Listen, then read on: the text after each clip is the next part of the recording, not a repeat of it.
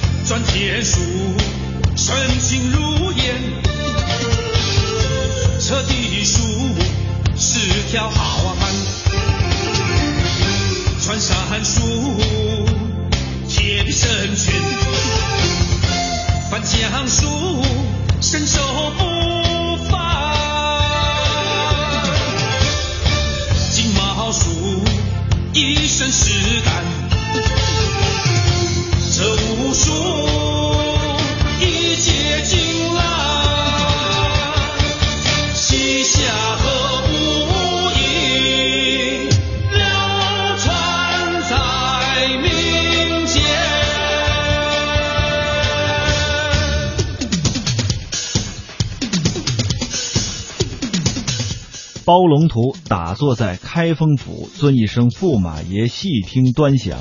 这包公是黑脸，额头上呢有一个月牙，千百年来清正廉洁的形象深入人心。可这都是在戏里啊，真正的包公不仅不是黑脸，反而呢是一位慈眉善目、风度翩翩的白面书生。那么这一介书生为何变成了黑脸包青天呢？带着上面的疑问，记者走进了合肥包公故里去一寻答案。大概呢是这开封府的名头太大，不少人以为这包拯是开封人。事实上，包拯是北宋泸州合肥人，那里现在是合肥市肥东县。他的生、他的家、他的墓都是在肥东这片土地上的。包公在戏曲里是个大黑脸，毫无英俊潇洒可言。他的人物形象被戏剧化了，生活经历被故事化了，但是这个清廉正直的黑脸被千年传颂着，在他的身上寄托着世代百姓的诉求。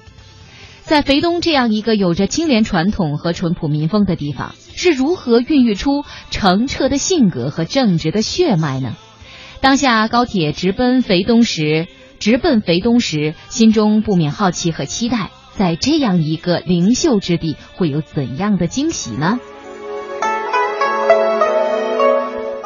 包公的清正廉洁的基因啊，其实就隐藏在泸州的历史深处。在合肥市的包公园，我们看到了历史和现代的一种衔接。现代化大都市包裹着包公园的绿树，尽管现在包公园已经是廉政教育基地了，全国各地的游客是络绎不绝。但是就在那个明月厅，当地的朋友随口说，包公小时候就在这里玩耍，还是会觉得仿佛时光会穿越，历史扑面而来。包拯是在这里玩耍的一个孩子，怎么就变成了那个大黑脸的包公、包青天、包龙图了呢？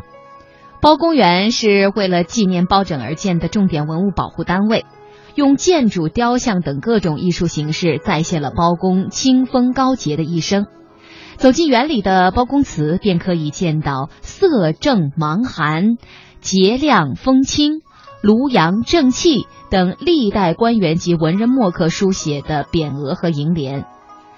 太平天国时期，包公祠因为战火被毁。现存的包公祠是同为合肥人的李鸿章于1882年捐银加以重建，并写下了重建包孝肃公祠记的碑文。现在这个碑立于享堂正殿的左侧，由此可见，无论哪个朝代、哪个人，对包公的精神品质都是钦佩和敬仰的。包公祠报柱上镌着一副对联：“凡吾辈做官，须带几分骨气。”叶先生遗像如亲三代典型，包公坐像高八尺，古铜色，蹙眉平视。包公像左边木台上摆放着三口铜闸：龙头闸、虎头闸、狗头闸。但其实呢，铡美案不过是戏剧家们虚构的故事。尽管包公黑脸月牙的形象是妇孺皆知，但是包公祠内的包公坐像、刻像都没有这样的形象特征。即便呢是在包公老家肥东县的包氏宗祠当中，包公画像也并非是黑面，史书上也没有说包公黑脸的记载。那么真实的包公其实就是一个白面书生。之所以黑脸，是因为他铁面无私，而铁面正是民间俗称的黑脸。所以说，包拯黑脸与真实的面貌无关，而是这个元明以来戏剧当中的一个形象。我们提到的这个肥东小包村是包拯出生的地方。包氏的宗祠呢，坐落在公路边的田园当中，祠堂很小，略显寒酸，但是周边啊非常的干净，留下了精心打理过的痕迹。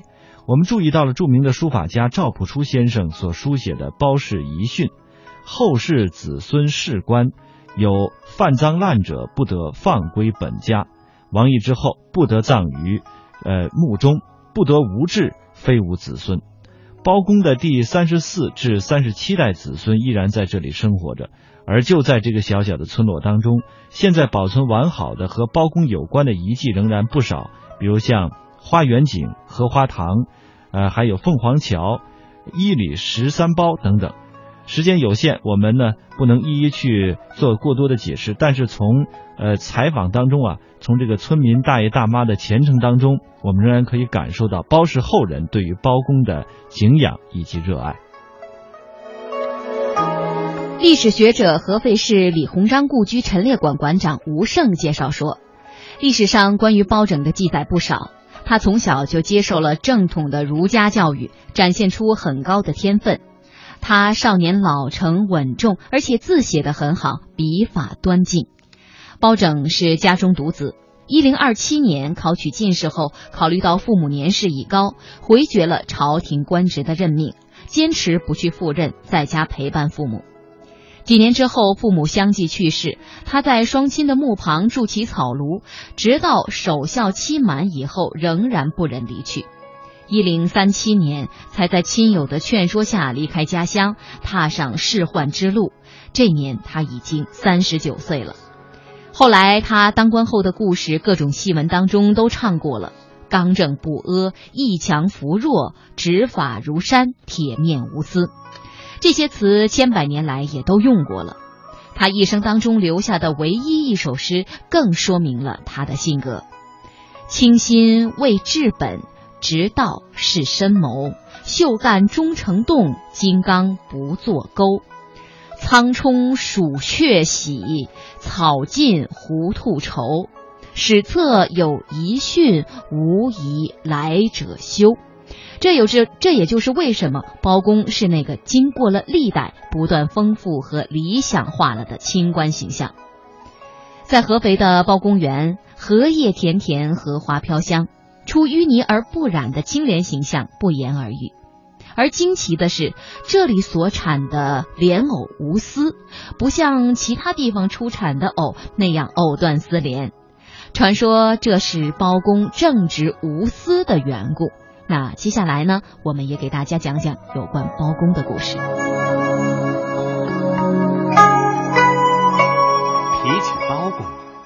人们就会想起《包公铡包勉》这出戏来。包公幼小的时候，父母双亡，全靠他的嫂嫂把他抚养成人。包公和他的侄子包勉年岁差不多，小时候都同吃过嫂嫂的奶汁。长大以后，包公当了朝官，包勉做了知县。有一次，包公外出巡案的时候，有人向他告发他的亲侄子包勉贪赃枉法、欺压百姓、草菅人命的罪行。包公为了维护封建王朝法律的威严，依法将包勉铡死了。舞台上的包公就是这样一个。刚直廉洁、为民请命、铁面无私、执法如山的形象，近千年来，人们创作了许多小说、戏剧来塑造这个形象。正因为他在世时为人民做过一些好事，所以才这样受到人民的传颂和敬仰。包公，名叫包拯，字熙仁。他在宋仁宗天圣五年，二十八岁的时候考取了进士，从此开始了仕宦生涯。他所处的时代，正是宋仁宗时期。那时候危机四伏，积弱积贫，地主阶级、世家豪族占田无限，残酷压迫剥削人民；贵族官僚贪赃枉法，腐烂不堪。作为地主阶级的有识之士包拯，为了维护地主阶级的封建统治，主张在政治上进行改革。抑兼并，除强暴，减轻人民的负担。在他任职期间，对当时的大贪污犯向寿、魏坚，对祸国殃民的大官僚宋阳、张尧佐、王奎等人，反复上书弹劾，直到把这些人赶下台来逮捕下狱为止。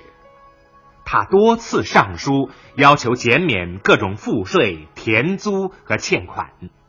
在他担任三司户部副使，也就是国家财务行政的最高机构的副长官的时候，陕西凤翔府造船厂每年需要用木料无数根，造桥需要用竹索几十万根，都折成银两分摊到七个县的人民身上，大大加重了人民的负担。包拯就再三上书给仁宗皇帝，要求给凤翔府人民免掉这一负担，终于获得同意。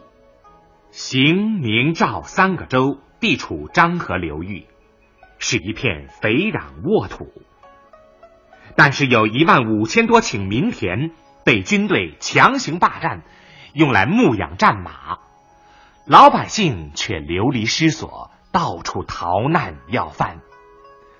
包拯十分同情这里人民的苦难处境，就多次上书给仁宗皇帝，督促他命令军队把这些良田归还给老百姓耕种。包拯还担任过瀛州知府。瀛州是一个经济落后的地方，每年老百姓无法完成田租和赋税，多年来积到一起，欠朝廷的钱十几万。他也上书皇帝，予以免收了。他本人做官几十年，廉洁无私。《宋史》说他虽贵，衣服、器用、饮食如布衣食。就是说，他虽然当了大官，很尊贵，但是他平时穿衣、吃饭以及他家里的一切设备用具。跟当老百姓时候一样，不搞特殊化。包拯当过端州知府。端州出产一种精细的石料，是用来做砚石的好材料，所以端州人世世代代以做石砚为业。这里制作的石砚美观大方，晶润如玉，水墨又不容易被吸干。再加上能工巧匠雕花镂字，简直是难得的艺术品。这种砚台当时驰名全国，称为端砚。以前这个地方每年都要向朝廷送去一定数量的端砚作为贡物，但是这里的地方官向民间巧取豪夺，往往要无偿的搜刮超过进贡数额的几十倍。把这些精美的艺术品送给朝廷里的权贵显要，作为一种他们私人拉关系的手段。老百姓的产品被搜刮走了以后，自然极端贫困，无以度日。